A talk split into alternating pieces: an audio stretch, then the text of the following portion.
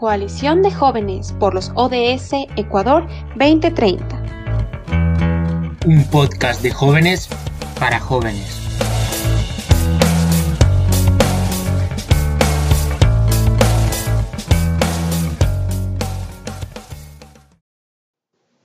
Mis queridos amigos amantes del cambio, bienvenidos a este nuevo encuentro de la Coalición de Jóvenes por los ODS Ecuador 2030.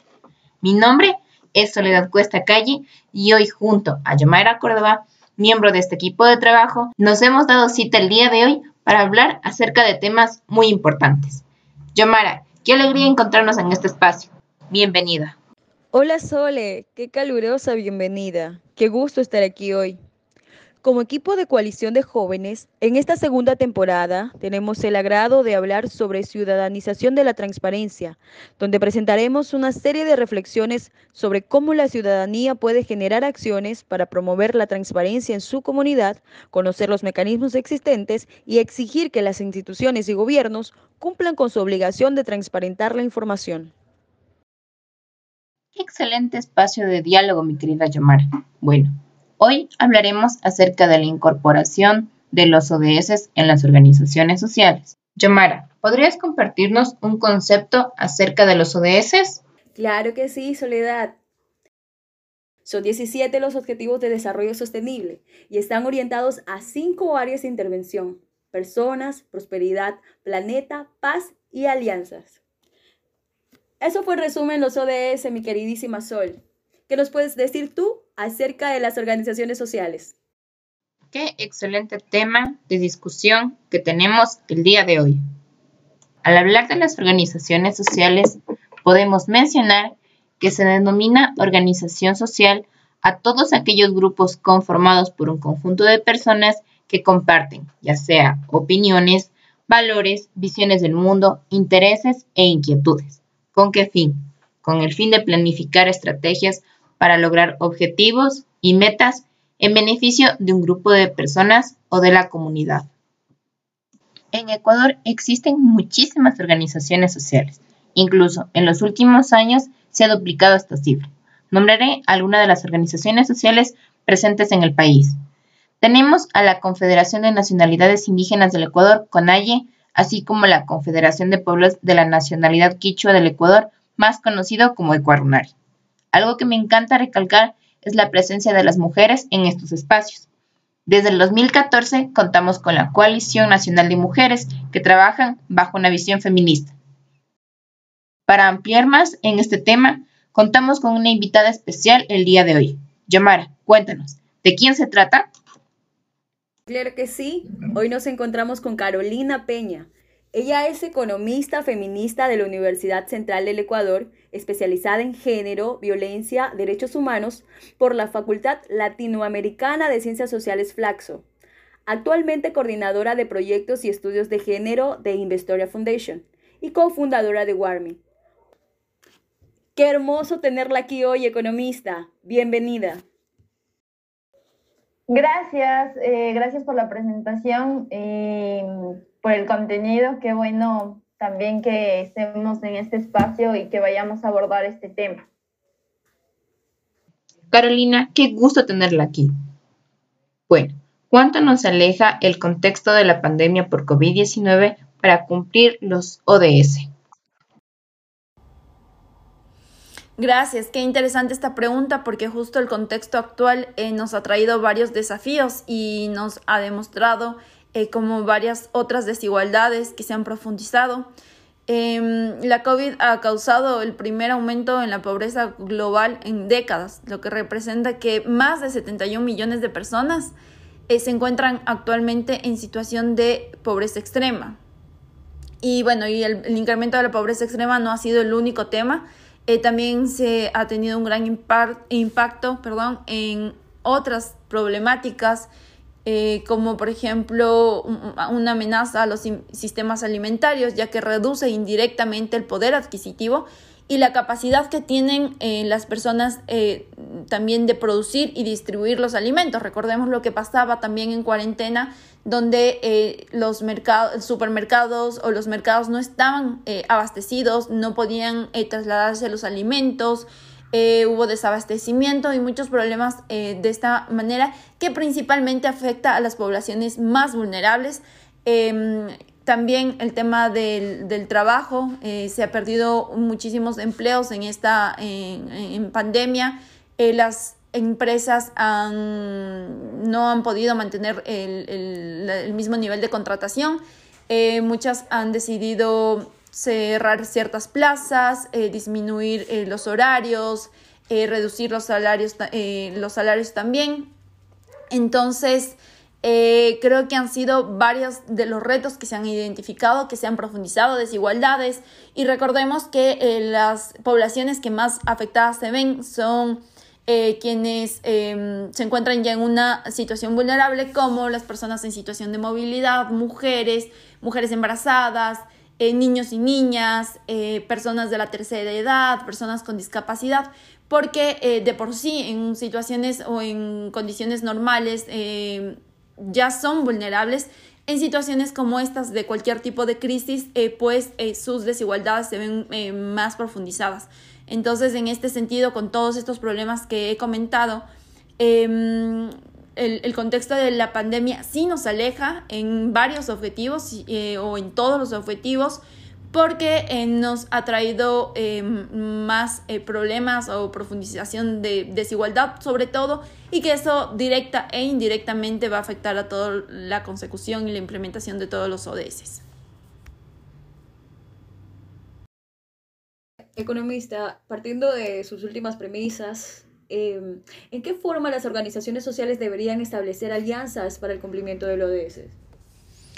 Muchas gracias por esta pregunta y de hecho justamente uno de, como ustedes lo indicaron anteriormente, una de las áreas eh, de la Agenda 2030 son las alianzas y uno de los objetivos, el número 17, es justamente alianzas para lograr los objetivos, em, donde se resalta justamente estas asociaciones que se deberían establecer, que sean de, manera inclusiva, eh, de forma local, nacional, regional, incluso a nivel mundial. Em, basadas en ciertos principios y valores y compartiendo también una visión y unos objetivos en donde se centre en, estas acciones que están dirigidas hacia las personas, hacia el planeta, hacia justamente esta prosperidad que también eh, ansiamos ver.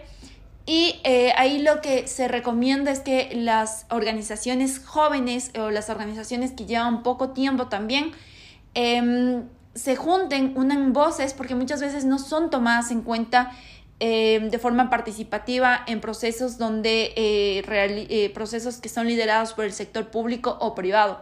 Entonces, eh, para ser escuchados y escuchadas es necesario que nos juntemos em, y em, unamos justamente más voces.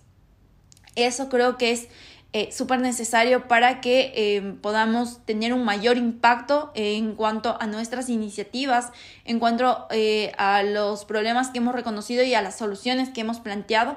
entonces creo que es muy muy necesario que estas organizaciones empiecen con este trabajo de unirse entre sí, ver qué de qué manera está trabajando la otra y en lugar de vernos como una competencia, empecemos a ver eh, cuáles son las acciones que podemos eh, compartir, qué acciones eh, podemos replicar y de qué forma nos podemos apoyar. ¿De qué forma se alinea su organización para alcanzar el ODS 5?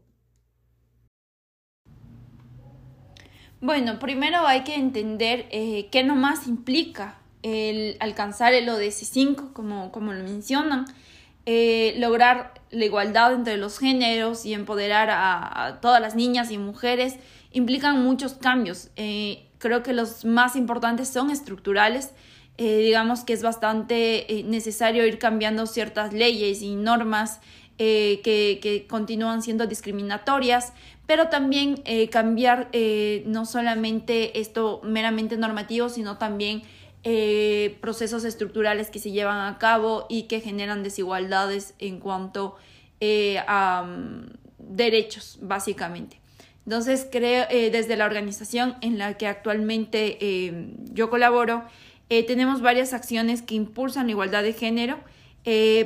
una de ellas, por ejemplo, es la creación de ciertos estándares para la eh, inclusión de mujeres en todos los procesos, sean capacitaciones, sean cursos, generar becas, porque sabemos que la brecha para, para la formación de mujeres es mayor, el acceso a puestos también de liderazgo es, es menor, entonces también hemos generado ciertas charlas que motiven el liderazgo femenino.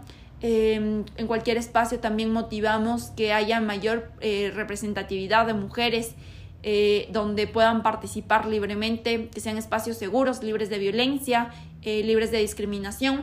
Eh, para eso también hemos generado un protocolo en donde, bueno, ahora por el tema de, de pandemia no se han podido realizar eventos presenciales, pero en cuanto a en eventos presenciales se genera un protocolo de cuando existen más de 10 personas en un mismo espacio tengamos eh, la forma para em, contribuir para que, no, para que sea un, espacio libre de violencia, eh, libre de acoso. Em, entonces eh, establecemos em, todo un protocolo, qué pasos seguir en caso de que se dé un tipo de, de violencia. Sea violencia política en donde se silencia, se hostiga, sea violencia sexual donde se acosa, eh, hay tocamientos, eh, eh, cualquier evento de este tipo. eso en cuanto a las acciones que tenemos priorizadas, pero también todo el tiempo estamos educando y socializando mucha información, ciudadanizando la información, em, ciudadanizando también todos los datos que hay disponibles en cuanto a los temas de género en cuanto al tema de desempleo, el tema de desnutrición, el tema de educación, em, la feminización de la pobreza. Entonces son muchos los temas que eh, tienen em, esta relación. Y finalmente creo que está de, no sé si está de más decirlo, pero em, todos nuestros proyectos eh, tienen un enfoque de género y se lo transversaliza. Eh, no son acciones aisladas en todo proyecto y en toda acción que nosotros realicemos.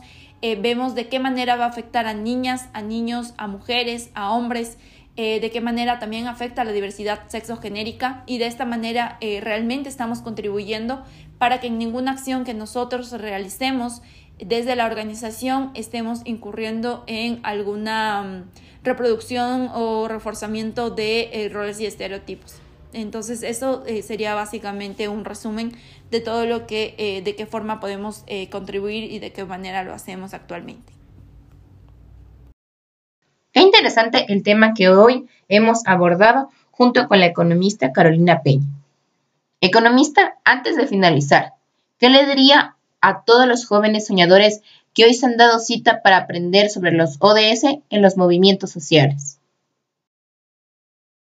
Bueno, gracias a ustedes. Eh, creo que eh, lo más importante es que como jóvenes eh, nos comprometamos, nos informemos, seamos realmente veedores, estemos en procesos, no tengamos miedo a alzar la voz, participemos en muchísimos más espacios, nos sigamos formando y también que sigamos impulsando a más jóvenes. Creo que esa es la parte más importante y más necesaria, es que eh, primero que estamos eh, empoderando y animando a nuestra generación, pero también somos, el, somos un, un, ejemplo para las nuevas generaciones para seguir aportando, para seguir generando acciones.